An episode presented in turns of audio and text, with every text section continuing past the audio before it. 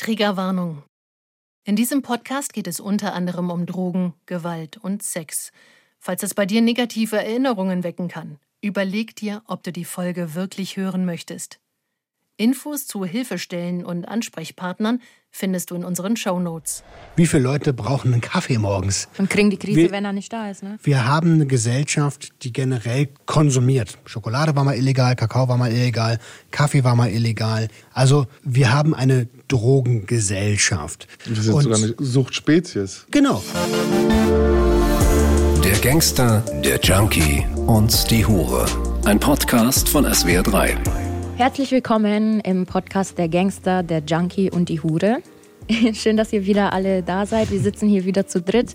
Links von mir ist der Roman.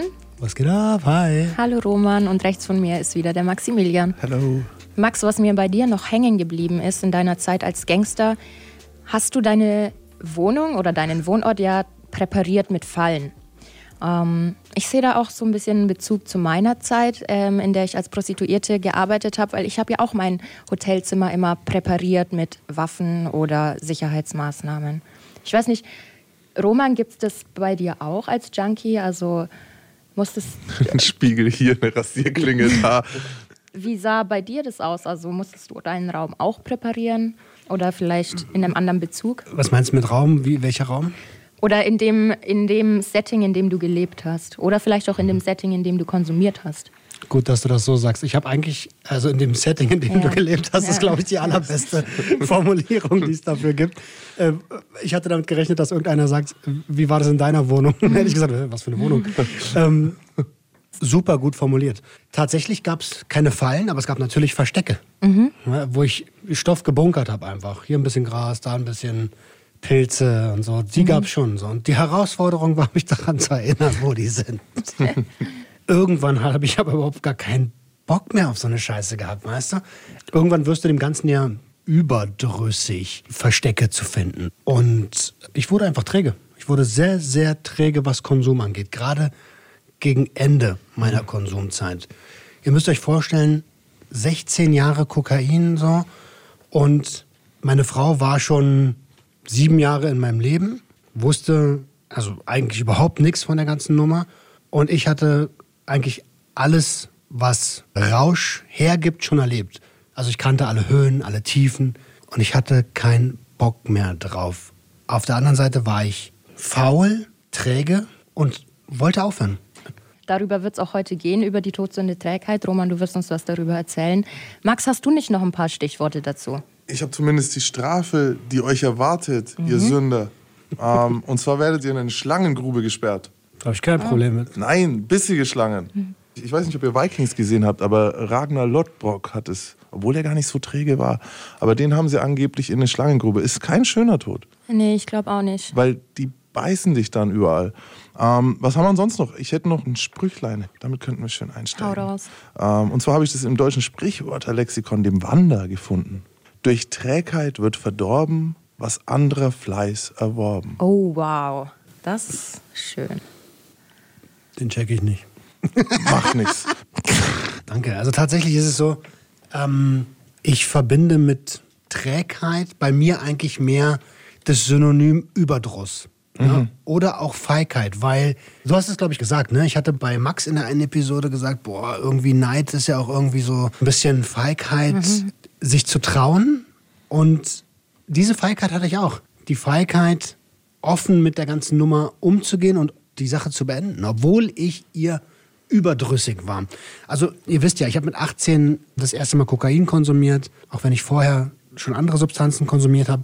Und die letzte Nase habe ich mit 34 gezogen. Und ich kenne tatsächlich bei nasalem Konsum von Kokain alles. Wie Ganz kurz, erinnerst du dich an die letzte Nase? ja, weiß ich. Du erinnerst dich an die letzte Nase? Weiß ich, weil weil es ein Rückfall war.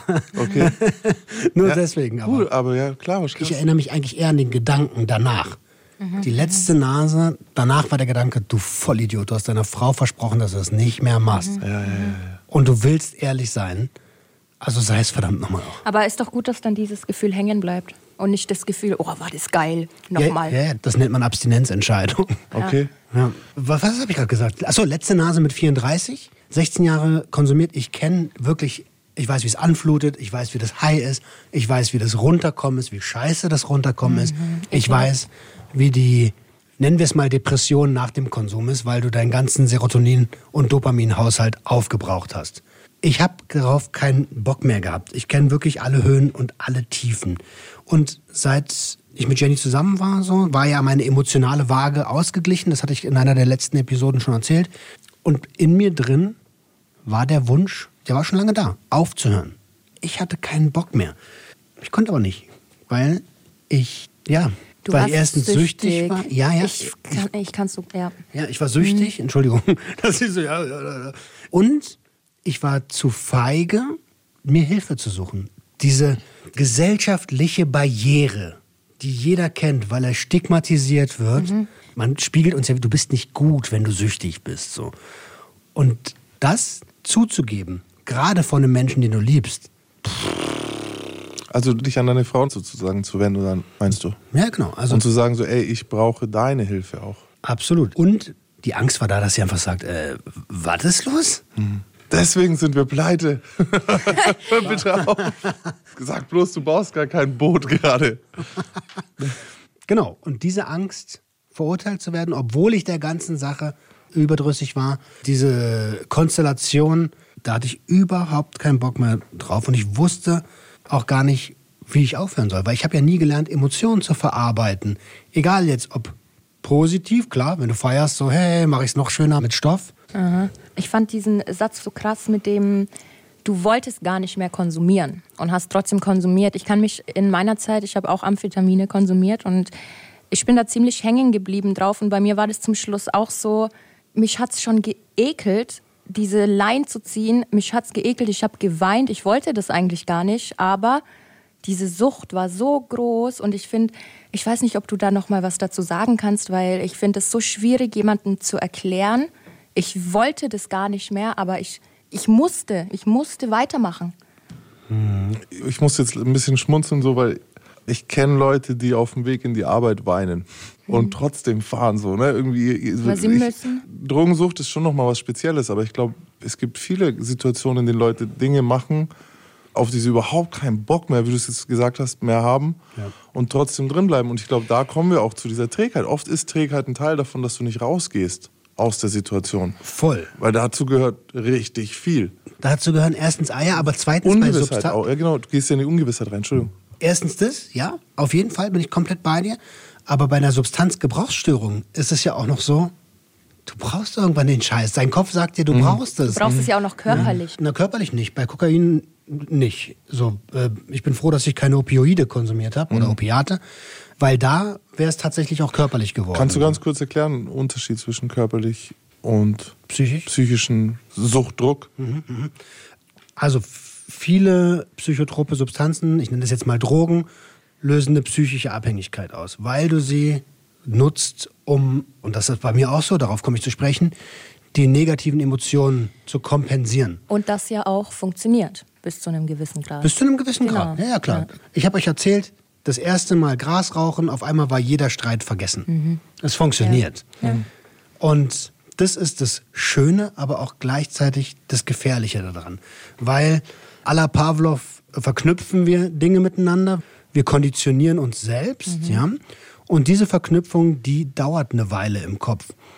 Bedeutet, wenn ich einmal gelernt habe, dass Kokain hilft, wenn ich zu betrunken bin, und das ist bei mir passiert, dann weiß ich jedes Mal wieder, wenn ich betrunken bin, und ich komme jetzt an die Stelle, jeder kennt das vielleicht, der Alkohol getrunken hat, puh, jetzt ist aber ein bisschen sehr schwindelig nach zwei Flaschen Whisky. Oder nach einem Glas Bier, wie bei mir. so. Ähm, da, dann fängt es an, dann sagt dir dein Kopf und dein Suchtdruck, ich brauche jetzt dieses Kokain. Und da sind wir bei der psychischen Abhängigkeit. Darf man da von Verknüpfungen reden? Ja, ja, Konditionierung. Kondition, ja. Glaubst du, manche Verknüpfungen sind hm, schwerer zu lösen als andere? Selbstverständlich. Lass uns darauf eingehen, nachdem ich dir die körperliche Abhängigkeit erklärt habe. Also psychische Abhängigkeit ist klar. Bei der körperlichen Abhängigkeit, die sieht ein bisschen anders aus. Das bekannteste Beispiel ist Heroin, ein Opiat. Und da ist es so, dass der Körper die Substanz tatsächlich braucht. Und wenn du sie absetzt, dann fängt er an zu meckern, Zu indem er dir so Grippesymptome vorspielt. Du merkst das also tatsächlich. Also nicht nur vom Kopf, sondern auch dein Körper sagt jetzt, du brauchst diese Substanz. In dem Moment, wo du Heroin nehmen würdest, würden die Grippesymptome sofort verschwinden Mhm, genau. und dann bist du am Arsch. Aber als welches Symptom würdest du einordnen, wenn du sagst, du hast viel Kokain konsumiert und bist danach ja sau müde und sau ausgelaugt und alles ist weg.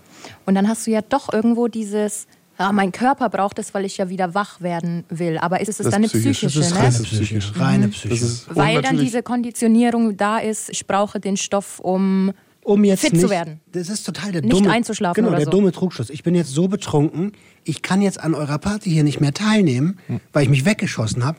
Wenn ich jetzt nicht kokse, dann kann ich hier nicht mehr mitmachen. In dem Fall müsstest du halt einfach mal zwölf Stunden schlafen, essen, Mhm. trinken und einen neuen Tag beginnen halt.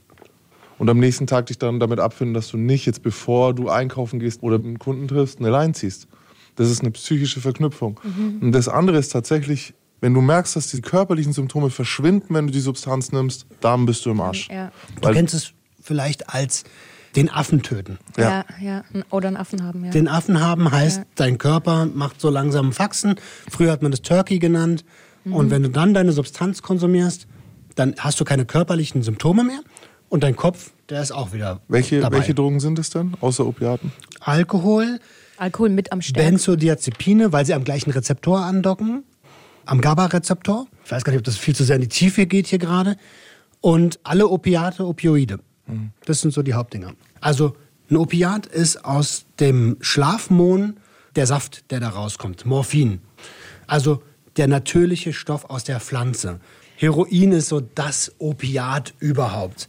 Wenn du das Ganze jetzt synthetisierst, dann ist es ein Opioid. Also Tramadol, Fentanyl. Fentanyl ist das krasseste überhaupt, so das bekannteste Opioid. Sterben die meisten Leute dran in Deutschland und in den USA sowieso. Da gibt es eine ganze Fentanyl-Epidemie.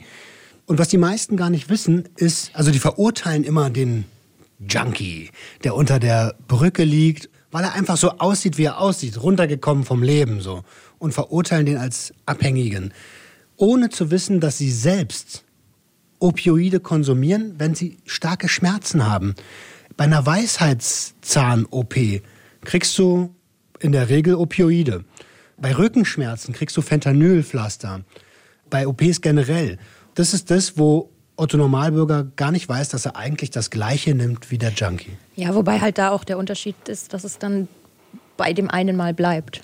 Oh, Nee, nee, nee, nee, nee, nee, In den USA, danke an die Familie Sackler an der Stelle für die Epidemie in den USA. Ne? Fentanyl, Nasenspray, Fentanyl, Mundspray haben sie gemacht und gesagt, es macht nicht süchtig. Hä, also ich meinte jetzt halt eigentlich, wenn jemand äh, Weisheitszähne rausbekommt, dann nimmt er das ja nur für die Schmerzen und danach ja nicht mehr. Im Idealfall, klar. Oder meinst du, dass die Gefahr bei denen da Die ist, da. Die meisten? Opioidabhängigen sind von Pharmaka Also abhängig. von wirklich Schmerzen. Von Schmerzmitteln. Ja, ja. Die haben irgendwann mal Schmerzen gehabt, haben eine Verschreibung bekommen. Ich möchte jetzt keine Werbung für verschiedene Medikamente machen, aber ein opioidhaltiges Medikament. Oxy. Und das hat ihm geholfen. Und jetzt gehen die zu diesem Arzt. Der Arzt ist ja nichts anderes als ein Mensch, der dir helfen will. Und du sagst ihm, ich habe immer noch Schmerzen und diese Tabletten, die tun mir richtig gut. Dann verschreibt er dir das. Und wenn du einen Scheißarzt hast, macht er das so lange, Ich wollte gerade sagen, du das ist ja echt dann ein. Scheißarzt. Ja. So. Da haben wir ein großes Problem. Ähm, um mal ganz kurz bei den Arzneimitteln zu bleiben. Wir reden immer über Drogenkonsum, aber es ist gang und gäbe in Studiengängen, also Jurastudenten, Medizinstudenten, die sind alle drauf. Die ballern sich Ritalin. Das ist ein Amphetamin. Das ist halt Koks für Arme, Ritalin. Ja, das ist ein Amphetamin. Ja. Alle ist jetzt vielleicht übertrieben. Naja, es, gibt, viele. Es, gibt, es ist weit verbreitet. Es ist sehr weit verbreitet. Also als ich Abitur gemacht habe, war das auch, dass viele Ritalin konsumiert haben, ja.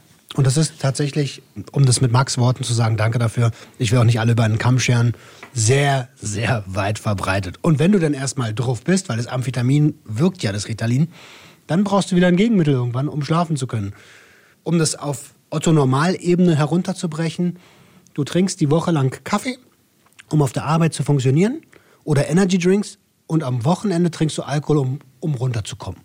That's it. Nochmal ganz kurz zurück zum Thema. Ne? Trä Trägheit war ja eigentlich das Thema. Ich weiß gar nicht mehr genau, was ich als letztes gesagt hatte, äh, dass ich schon lange konsumiert hatte, dass ich eigentlich keinen Bock mehr hatte, glaube ich. Ne? Also diese Trägheit, die entstand, war die Trägheit vor der Substanz. Ich kannte die ganzen Höhen, ich kannte die ganzen Tiefen. Ähm, ich wollte aber da raus und ich habe mich nicht getraut, das meiner Frau zu sagen. Im Gegenteil, ich habe gehofft, dass sie mich irgendwann erwischt. Damit ich, In die Aktion kommen, ja. ja, dam- damit ich nicht selber den Schritt gehen muss. Sie, sie macht den, den ja eigentlich. Ja. Genau so. Und ich sagte ja schon, ich habe alle Emotionen irgendwann mit Konsum verarbeitet, weil es halt Sucht ist. Und ähm, das hat schon so ein paar Schlüsselmomente gebraucht, die mich aber in diesen Überdruss, in diese Trägheit gebracht haben. Zum Beispiel dieses ständige, ja, ich komme später nach, geh du schon schlafen, dann ziehen, dann sich ins Bett legen, nicht schlafen können, so, weil man dann total drauf liegt wie so ein Zombie, versucht zu atmen, damit die Frau, die ja neben dir liegt und das nicht weiß, ja nicht merkt, dass du eigentlich nicht schläfst, sondern in die Luft starrst und vielleicht an irgendwelche Pornos noch denkst, so. Oder was auch immer dir für komische Gedanken kommen, wenn du drauf bist. Also in meinem Fall natürlich. Ne? Und ach, gerade das, was, wie sage ich denn das, was mich moralisch richtig fertig gemacht hat, ist, dass ich dem Menschen, den ich liebe, eigentlich hintergehe. Also verstehe mich nicht falsch. Ich hintergehe jeden und alles, wenn ich an meine Substanz kommen will als Abhängiger. Aber doch nicht die Frau, mit der ich zusammenlebe. Ich habe mal so einen ähm, Spruch gelesen, Alkohol löst, also kannst du jetzt auch auf die Drogen projizieren, Alkohol löst keine Probleme, Alkohol löst Beziehungen. So, und ähm, das glaube ich, also nicht glaube ich, sondern weiß ich auch, dass es bei Drogen auch so kann dazu kommen. Ja, ungesundes Konsumverhalten bringt Eigenschaften mit sich, wie Lügen, Kälte auch, emotionale Ja. Kälte. Du gehst nicht mehr mit auf Geburtstage. weil dir die Droge so du- wichtig ist. Du stellst die doch, eigentlich stellst du doch, oder sag mir, wenn es falsch ist, du stellst doch die Droge über deine Beziehung, über alles, was dir sonst eigentlich wichtig ist. Nicht ganz. Mhm. Die Leute sind einem schon echt wichtig. Der Konsum aber auch. Und du kannst halt nicht ohne. Und du weißt. Aber der Konsum gewinnt. Der gewinnt Ja, das heißt ja nicht, dass das sie mir nicht wichtig ist. Im Gegenteil, ich liebe sie ja trotzdem. Ich kann nur nicht anders, weil ich psychisch abhängig bin. Hattest du jemals überlegt, sie zu verlassen? Also gerade in so einer Nacht, wenn du dann neben ihr liegst, nicht schlafen kannst, schwitzt und sie halt eigentlich friedlich schläft, verlassen für eine, die jetzt auch gezwungen hätte? Nee, habe ich nicht. Also witzige Geschichte, als wir uns kennengelernt haben übers Internet. Ne?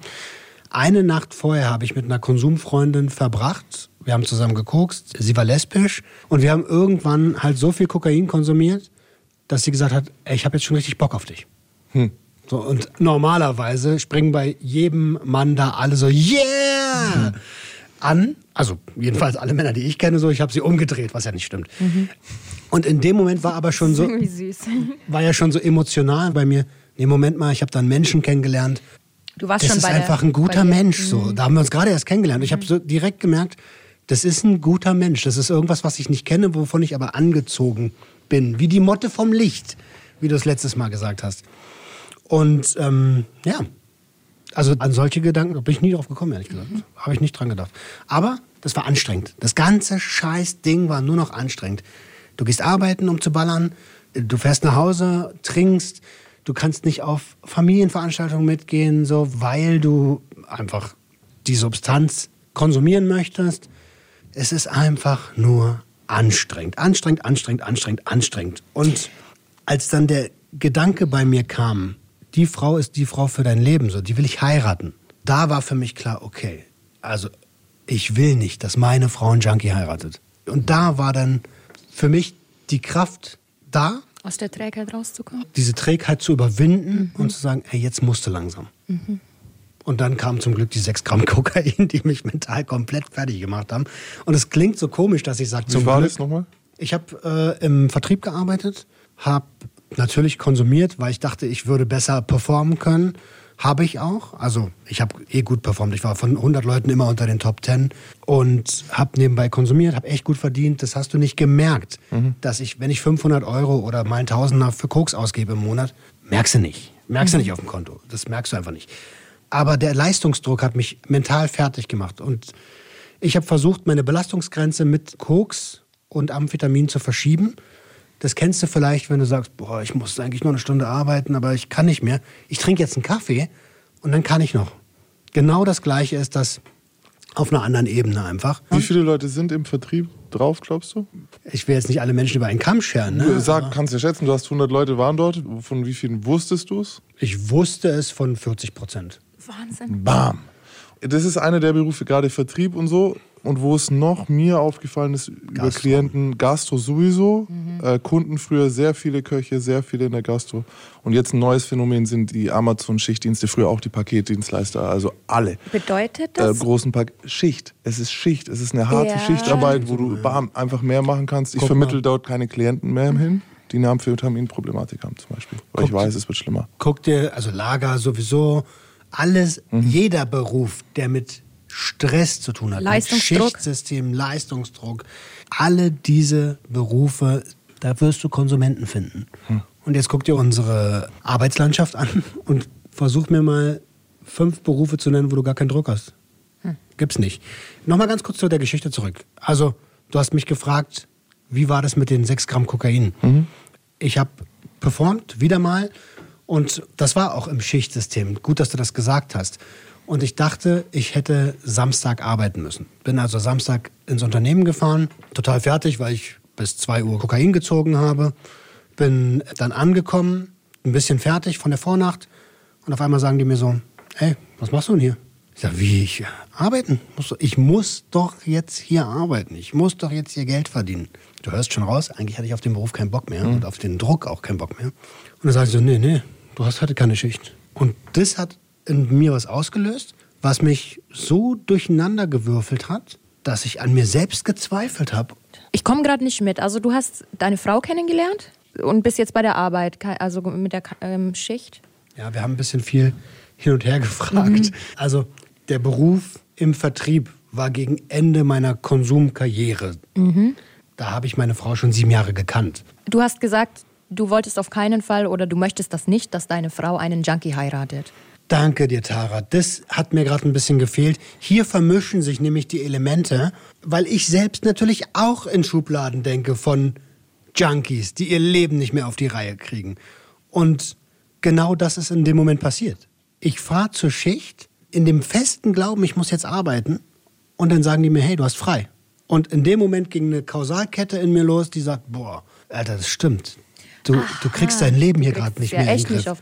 Du kriegst es echt nicht auf die Reihe. Du hast ein riesiges Problem. Mit dem Hintergedanken noch, ey, du wolltest jetzt aber nicht irgendwie, denk mal an deine Frau. Mhm. Und dann ist in mir drin ein, ein, ganzes Kartenhaus zusammengebrochen. Das hat es noch so bestärkt. Ich, ich hab, genau, ich mhm. habe meinen Ticker angerufen, um mal ganz kurz die Geschichte äh, zu Ende zu erzählen. Hab mir sechs Gramm Kokain geholt, ohne jeden Anlass. Also das war der Anlass. Und habe dann zwei Tage lang gezogen, bin mental komplett zusammengebrochen, habe geheult, was du erzählt hast, auch. Ich kenne das. Ich habe geheult, weil ich mich von oben beobachtet habe, mhm.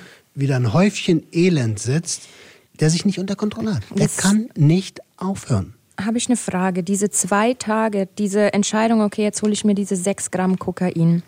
Welche Gedanken hattest du? Waren das die Gedanken, ich muss aufhören und mach das jetzt noch mal zum letzten Mal so richtig krass? Nee, hatte ich nicht.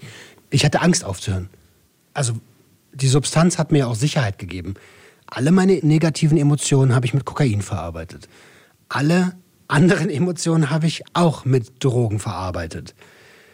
Ich kannte das nicht, Emotionen nüchtern zu verarbeiten, weil ich mein Leben lang, seit ich 13 bin, immer was genommen habe, wenn ich mich irgendwie gefühlt habe. Also waren diese sechs Gramm, um deine Gefühle wieder diesbezüglich, dass du eigentlich aufhören musst und eigentlich. Nee, lass mal das aufhören. Das ist scheißegal, daran habe ich nicht gedacht in dem Moment. Okay. Hat nichts damit zu tun, ja. Überhaupt nicht. Mein Gedanke war, Alter, du hast dein Leben nicht im Griff. Du bist zur Arbeit gefahren wie so ein Vollidiot und musst gar nicht arbeiten. Und habe mich selbst sehr unter Druck gesetzt. Also du musst dir vorstellen, meine Belastungsgrenze ist schon lange erreicht. Ich habe die mit dem Konsum nach oben verschoben. Ja, viele Leute, von denen ich kenne, die wären schon längst krank gewesen. Burnout ist hier das Stichwort. Und ich habe diese Grenze nach oben verschoben, immer weiter herausgezögert, herausgezögert, herausgezögert. Und dann braucht es natürlich nicht viel. Wenn du ein Glas hast, was voll mit Wasser ist, und du kippst nur noch ein bisschen was rein, dann läuft das halt über. Und in dem Moment ist das bei mir passiert. Das war der Tropfen, der das Fass zum Überlaufen gebracht hat. Und meine Reaktion, stell dir vor, das Haus brennt und anstatt rauszurennen, bin ich reingerannt. Und so sah das ganze Ding aus. Hab mir dann zwei Tage lang zugeschaut, wie ich, wie ich konsumiere. Hab mich richtig schlecht gefühlt. Am nächsten Tag hätte ich arbeiten müssen. Verdammt. Hab das da- ist so schlecht. Hab dann am Sonntag meinen Chef angerufen und gesagt, äh, ich kann nicht kommen. Ich konnte gestern, Mann. Wieso haben Sie gestern nicht mich gewollt? Na, heute geht's nicht. Und ich sage natürlich, ich bin krank. Ja, ja, heute bin ich krank. Gestern ging's. Und er sagt so, hä, du sahst doch gestern total fit aus. Was Da ist denn mit noch. dir los? Aber auch krass. Ist es nicht Wahnsinn, dass Leute dann in dem Zustand, wenn ich dich gesehen hätte, ich hätte von 50 Metern hätte ich erkannt, dass du drauf bist, dass du bis 2 Uhr nachts, weißt du, man, ich riech das so in Gedanken, kommt mir so vor. Und normale Menschen schauen dir ins Gesicht, wenn du drauf bist und sehen es nicht. Die scheißen doch auch drauf, ganz oft. Also, wenn du mein Arbeitnehmer bist, dann will ich, dass du funktionierst. Egal, ob du ein bisschen Alkohol trinkst, vielleicht das ein oder andere, gerade im Vertrieb, ein oder andere Problemchen hast. Solange du funktionierst, ist alles gut.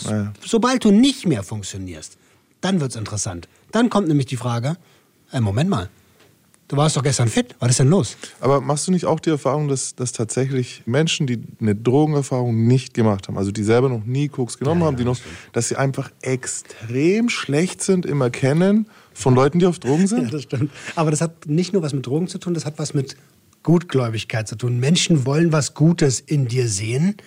Und das ist genauso, die können sich nicht vorstellen, dass du nicht ihr Enkel bist, der sie gerade anruft und sagt, ich brauche mal einen Hunderter. Das hat ja auch was damit zu tun, mit nicht wahrhaben wollen oder nicht sehen wollen. Ja, manchmal. Ignoranz. Ich glaube tatsächlich, dass ihr das zu negativ seht. Also weil so viele Leute schreiben mir an, dass die Eltern es nicht sehen und nicht nur klar wollen Meine sie Mutter manche hat's Sachen. auch anfangs Manchmal hast du dann den Punkt so, okay, jetzt Leute, jetzt hättet ihr mal fragen können, was mit mir los Mhm. ist, weil ich offensichtlich stimmt was nicht, ne? Aber sie kommen nicht auf die Idee, so wie du hast Kokain genommen, das ist nicht in ihrem Spektrum. Können sie ja auch gar nicht. Können sie kennen es gar nicht. Können sie nicht. Genau. Und das ist wirklich krass, weil wir können uns es nicht vorstellen, aber es ist so. Erinnerst du dich an den Satz, so. den ich gestern beim Essen gesagt habe, äh, beim Meeting gesagt habe? Ich kann mir nicht vorstellen, dass es Menschen gibt, die noch nie Kokain konsumiert Ja, ja, aber es sind die meisten. Also ich bin mir ganz sicher, dass die Leute diesen blinden Fleck haben. Und natürlich springt manchmal nicht sehen wollen mit rein. Bei Eltern gerade oder so. Aber gerade bei Kollegen ist es oft auch einfach, du weißt es nicht. Du weißt nicht, auf welche Symptome du achten musst. Du weißt nicht, was große Pupillen bedeuten. Du weißt nicht, warum der jetzt so schnell redet. Du denkst, der ist heute gut drauf. Der hat halt einfach einen Laberflash. Und jetzt war dein, dein Chef aber so, okay, ey, warte mal, heute bräuchte ich dich, heute bist du nicht da. Genau, und ich habe mir gesagt, ich bin krank. Und ich habe mich natürlich auch scheiße angehört. Meine Stimmbänder waren belegt. Ich habe so. Sch- Schilder kurz den Moment vor dem Anruf, bitte. ja, ja. das ist gut, dass oh, Schlimmste Moment Also überhaupt. richtig gut, dass du das sagst. Dieser Moment war so, fuck, fuck, fuck, fuck. Du bist jetzt seit, Weg mich. du bist jetzt seit 18 Stunden wach. Du bist total drauf und du musst absagen. Du musst jetzt da anrufen. Also nehme ich mein Handy in die Hand, zitter mit der linken Hand schon total, bin total auf Sendung, habe eigentlich einen Blick, der, ich kann eigentlich nicht mehr denken. Mein Gehirn ist freeze. Ich habe mein Ziel erreicht. Ich will an nichts denken, ich will an nichts fühlen. Und ich weiß, ich muss da anrufen. Diese Verpflichtung noch hinter dich kriegen. Und ich, ich wähle die Nummer, äh, habe schon Schwierigkeiten, die Worte überhaupt in meinem Gehirn wiederzufinden. Und dann sage ich ihm, ich bin krank. Und er sagt, Moment mal, gestern warst du doch noch in Ordnung. Und ich krieg nichts auf die Reihe, anstatt zu sagen, äh, du hörst doch wohl, dass es mir schlecht geht. Mir ging es schlecht. Mir ging es richtig schlecht. Aber ich kann ihm ja nicht sagen, Alter, ich habe gerade einen Nervenzusammenbruch, weil ich mir sechs Gramm Koks geballert habe. Also hat er das akzeptiert, hat gesagt, naja, dann halt nicht, zack, weg. Und da war nochmal nochmal, noch ein Tropfen. Also das Glas ist schon voll, es ist am Überlaufen. Und jetzt habe ich Angst, dass ich meinen Beruf verliere. Mhm. Das Einzige, was mir Halt in meinem Leben gibt. Strange Mischung beim Auflegen zwischen Erleichterung, dass du den Anruf hinter dich gebracht hast, so, aber, Aber die Furcht, Fu- was kommt, ne? Der Furcht, dass du deine Performance nicht gut genug war und das ist, oh, Und jetzt ähm, ist das Ding für mich vorbei. An dem Moment sage ich, Alter, das reicht. Du verlierst die Kontrolle komplett. Du hast die Kontrolle bereits verloren. Seit Jahren. Und jetzt ist der Moment, wo ich sage, es reicht. Es reicht. Ich überwinde jetzt die Trägheit und gehe nach da oben, wo meine Frau liegt und pennt und wecke sie. Muss dir mal vorstellen, du wirst geweckt von jemandem, der so guckt.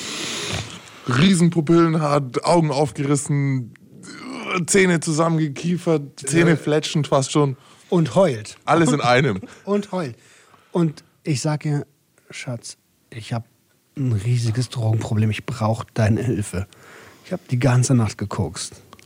Das sagst du ihr, vor sie ihren Kaffee bekommen hat. Ja, ja, na klar. Ich brauche dir Hilfe. Ich brauche wirklich in dem Moment, ich musste handeln. Beschreibe ihr Gesicht, Mann. Sag, wie schnell.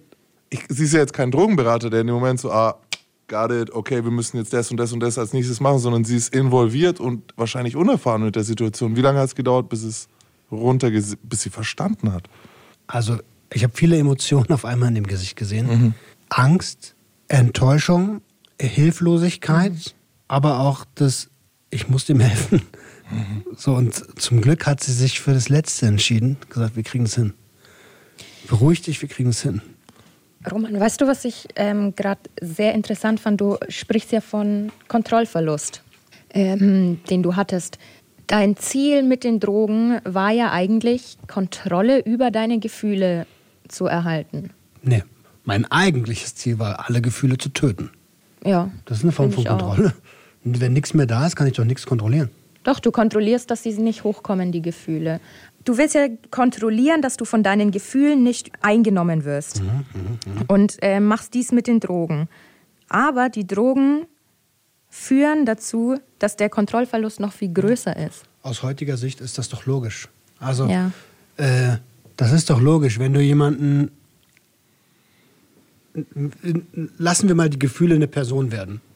Wenn du jemanden wegsperrst, für zehn Jahre im Knast zum Beispiel, dann will der Freiheit. Und irgendwann holt er sich die. Und meine Gefühle haben sich die irgendwann geholt. Und das war super scheiße für mich. Ich finde es nur wichtig als Message. So, du wolltest die Kontrolle, aber hast eigentlich das Gegenteil zum Schluss bekommen. Ja, ja, das ist doch oft so. Also zu viel des Guten ist halt kontraproduktiv, ne?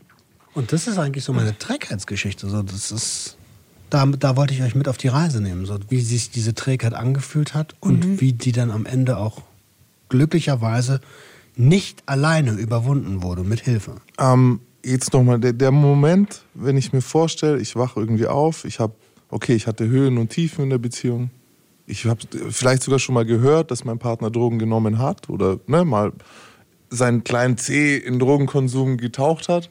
Und dann wache ich auf in der Früh irgendwie und mein verschwitzter Partner steht vor mir und sagt, ey, ich habe nicht ein kleines, ich habe ein Riesendrogenproblem. Das heißt ja irgendwie, wir haben ein Riesendrogenproblem. Wo hat sie angefangen zu sortieren? Was macht man zuerst? Googeln? Mit dir reden? Wie, wie war es für sie? Was glaubst du? Oder was habt ihr als nächstes zusammen gemacht? Also ich kann es nicht beantworten, was bei ihr passiert ist. Aber das nächste, was wir zusammen gemacht haben, ist nach einer Drogenberatungsstelle zu suchen. Ähm, weil ich habe sie um Hilfe gebeten. Und zwischen all diesem Wust an Gefühlen, den ich gerade beschrieben habe, der, den ich gesehen habe, da war bestimmt noch viel, viel mehr los, hat sie sich dafür entschieden zu helfen, so, weil sie mich liebt. Und als nächstes sind wir zusammen gemeinsam auf die Suche nach Hilfe gegangen. Und steckt man dann den Rahmen ab? Sagt man ja, du musst dich daran und daran halten, sonst wird es die und die Nein, Konsequenzen Quatsch. haben, hast du Das nicht. macht ja gar keinen Sinn. Also wenn ich jemanden, der emotional komplett am Boden bin, auch noch äh, äh, Grenzen setze, so, der ist sowieso erst eh schon nicht wohin. So. Das Niederschwelligste ist einfach zu sagen, komm, nimm meine Hand, wir gehen zusammen. Wenn ich mir jetzt nüchtern vorstelle, so, okay, ich komme mit einem dunklen Geheimnis sozusagen, das, das ich irgendwie seit sieben Jahren teilweise geheim halte, das aber wirklich Einfluss auch auf das Leben ja meiner Freundin hatte, von dem sie noch nichts weiß. Und ich beichte das und ich suche Hilfe. dann würde im nüchternen Zustand mir ja auch der Gedanke kommen, oh krass, die trennt sich vielleicht. Mhm. Hattest du das? Davor. Das hatte ich überhaupt nicht. Also ich habe in dem Moment daran keinen einzigen Gedanken verschwendet, weil wir waren bei diesem brennenden Haus, was ich eigentlich noch betreten habe mit dem Konsum. Und das Haus habe ich damit noch mehr entfacht. Und mein einziger Gedanke, ich stehe jetzt auf diesem brennenden Gipfel da oben und ehrlich gesagt ist mir scheißegal, was irgendjemand in dem Moment denkt. Ich will nur noch Hilfe. Und diese Hilfe bekomme ich nur von der einzigen Person, von der ich weiß, dass die mich liebt. Die einzige Person, die alle Emotionen ausgeglichen hat, die ich mir sonst mit den Drogen ja, abgeschaltet habe oder geholt habe. Und ich hätte im Nachhinein nichts sagen können, wenn sie gesagt hätte, verpiss dich. Ich weiß doch nicht, was dann passiert wäre, aber Du wärst am Arsch gewesen. ich wäre, na klar, stell dir mal vor, sie hat mich auf die Straße geschickt. Dann wäre ich in diesem Druffzustand kurz vorm Durchdrehen und dann weiß ich, habe ich gerade mein ganzes Leben verloren. Du verbrennst. Ist dir heute bewusst, wie, wie viel Glück du hattest, sie zu haben, dass sie dein Gegenüber war an der Stelle? Ja. Cool, Mann. Unterbewusst war es mir auch in dem Moment bewusst, weil vielleicht hätte ich mich sonst nicht getraut, ihr das zu sagen, sondern hätte mich irgendwo verkrochen und gehofft, dass es aufhört bald, weil Rausch hört ja auch irgendwann wieder auf. Aber ich sag's dir, wie es ist. Ich werf mir in meinen ganzen Jahren Drogenkonsum nichts so sehr vor, wie dass ich den Menschen, den ich liebe, hintergangen habe damit.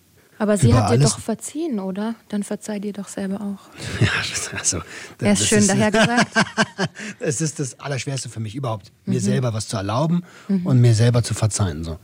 Kann ich nicht. Das können, glaube ich, auch wenig Männer. Ach, so. lass ruhig noch ein bisschen dran die Daumen schrauben. So. Jetzt kannst du erstmal fünf Jahre lang ein guter Ehemann dann noch sein und so. Ist ja nicht so, dass ich in diesen sieben Jahren scheiße war. Ne? Also wäre das keine gesunde Beziehung gewesen, bis auf diesen Faktor des Drogenkonsums, da hätte sie mich schon viel früher rausgeschmissen. So, weißt du? Ja, sie, ja, klingt, ey, sie klingt wie eine patente, vernünftige Frau. Wir müssen uns mal kennenlernen, echt. Ja, ich bin mir nicht so sicher, ob ich das will, dass du meine Frau Nein, nein. Ah, hör, bitte.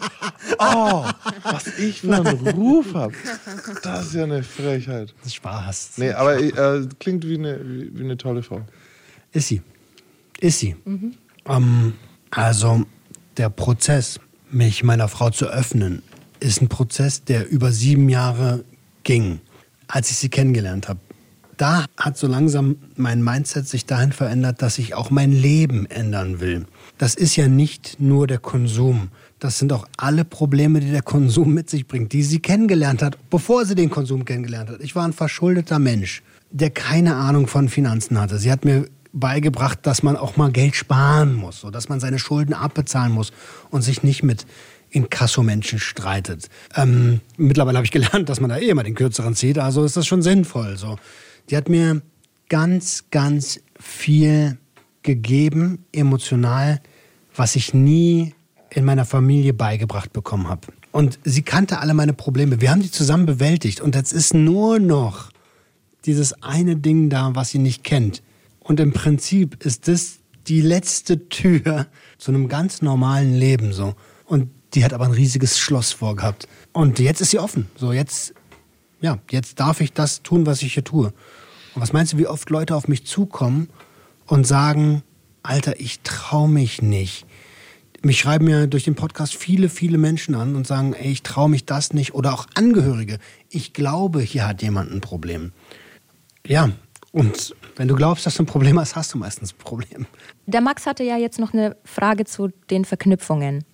Kommen wir mal dazu. Ich habe die schon wieder vergessen. Kannst du mir die nochmal stellen, bitte? Ähm, Im Grunde ging es darum, dass der Konsum ja verknüpft ist mit irgendeinem Need, irgendeinem Bedarf. Und ich hatte gefragt, ob manche Verknüpfungen schwerer zu lösen sind als andere. Wer mir da einfällt, ist ein Bekannter von mir, der halt immer, wenn er Meth zieht, spielt. Und er schafft es halt jetzt seit, naja, zehn Jahren nicht, beides aufzuhören. Weil Spielsucht, ne, überall sind Spielhallen, eigentlich in den Spielhallen, hat er sich sperren lassen, aber der findet trotzdem immer wieder eine, in die er rein kann. Und sobald er in einer drin ist, braucht er Meth. Und sobald er Meth hat, Braucht er das hört er Spielen. nicht mehr auf zu spielen. Und das ist halt eine so krasse Verknüpfung. Guter Punkt. Es gibt sicherlich Verknüpfungen, die einfacher zu lösen sind. Zum Beispiel, immer wenn ich an Park XY vorbeigehe, denke ich an Gras. Ja. Der Bruder, dann geht er noch nicht lang. Beispiel. Sehr gut. Ja, okay. Immer, genau. Ähm, das ist eine einfache Immer wenn ich auf ein Reggae-Konzert gehe, Ja, ja. weißt du, dann habe ich Bock zu kiffen. So, okay, spare die Ja, das ist voll komisch, immer wenn ich Gras rauche, bin ich heiß. Aber natürlich, da geht es um, um zwei Abhängigkeiten. Beide psychisch, eine stoffgebunden, eine nicht stoffgebunden. Und gut, dass du das gesagt hast, wann er das Mess konsumiert. Also das Methamphetamin für den Hörer da draußen, Crystal Mess. Wenn er nämlich erst Mess ziehen würde und dann spielen gehen würde, würde ich sagen, dann guck mal, dass du das mit dem Messkonsum in den Griff kriegst. Aber so muss er den Spielkonsum in den Griff kriegen, damit das Mess nicht dazukommt. Und mein Tipp an der Stelle, du kannst dich nicht nur in den Spielhallen sperren lassen, sondern du kannst dich auch bei der Glücksspiel, wie heißt denn das? Behörde, Gewerkschaft, es gibt so eine Glücksspielgedöns für Deutschland. Und da kannst du dich für alles sperren lassen. Kannst kein Lotto mehr spielen, kannst in kein Casino mehr gehen, kannst nichts mehr machen. Du bist dann halt registriert. Weißt du, was der jetzt entdeckt hat? Dass man Online am Handy spielen kann. Wann hast du entschlossen, also selber dann auch irgendwie in die Prävention reinzugehen und darüber zu reden? Und Gute Frage. Also das war Hand in Hand mit der Abstinenzentscheidung. Ich habe mich in der Nacht, wo ich mich blank gemacht habe von meiner Frau, entschieden, das Leben willst du so nie wieder haben. Und diese Tür geht nie wieder zu. Und wenn sie zugeht, stehe ich auf der richtigen Seite. Und ich meine, ich habe ja erzählt, ich war im Vertrieb, ich habe viele Sachen schon gemacht und ich bin jemand, der umtriebig ist. Und die Idee, einen Podcast zu machen, die bestand schon eine ganze Weile. Und zwar nicht, um so wie sonst in meinem Leben mir die Taschen voll zu machen, um irgendwelche Deals hinzukriegen, sondern um eine Dienstleistung zu machen, um der Gesellschaft mit meiner Erfahrung, die wahrscheinlich nicht die beste Erfahrung ist, was zurückzugeben. Also, dass man aus meinen Fehlern lernen kann und dass wir halt eine ganz beschissene Konsumkompetenz in Deutschland haben. Du kannst halt als 13-Jähriger, der verletzt ist und seine ersten Erfahrungen macht, zu wem gehst du denn? Und sagst, ey, ich habe gekifft. Zu wem? Zu deinen Eltern?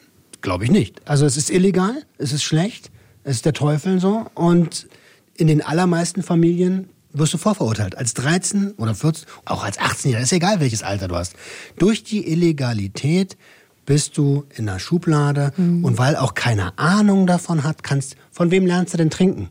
Gibt es sowas wie einen Führerschein fürs Trinken? Nee, das bringen dir deine Eltern bei oder deine Familie, die es selber nicht richtig kann. Und da habe ich meine Aufgabe drin gefunden. Sehr schön, ja. übrigens, Sucht und Ordnung ist ein mega guter Name für den Podcast. Ja. Also wirklich klasse. Wenn sich Leute dann melden bei dir und so, wie oft merkst du, dass eins der Probleme im Umgang mit der Sucht Trägheit ist? Fast immer eigentlich. Also die Leute, die sich bei mir melden, die sind ja schon einen Riesenschritt weiter.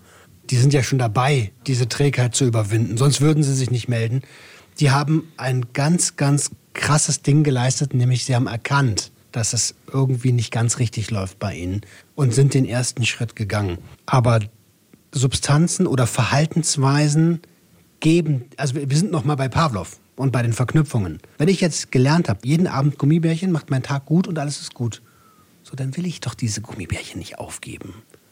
Die will ich nicht aufgeben. Das ist meine Gummibärchen, die machen mein Leben gut. So und da den Schritt zu gehen und sagen, ey, weißt du, es gibt auch noch Bonbons. Es gibt auch noch Lollis.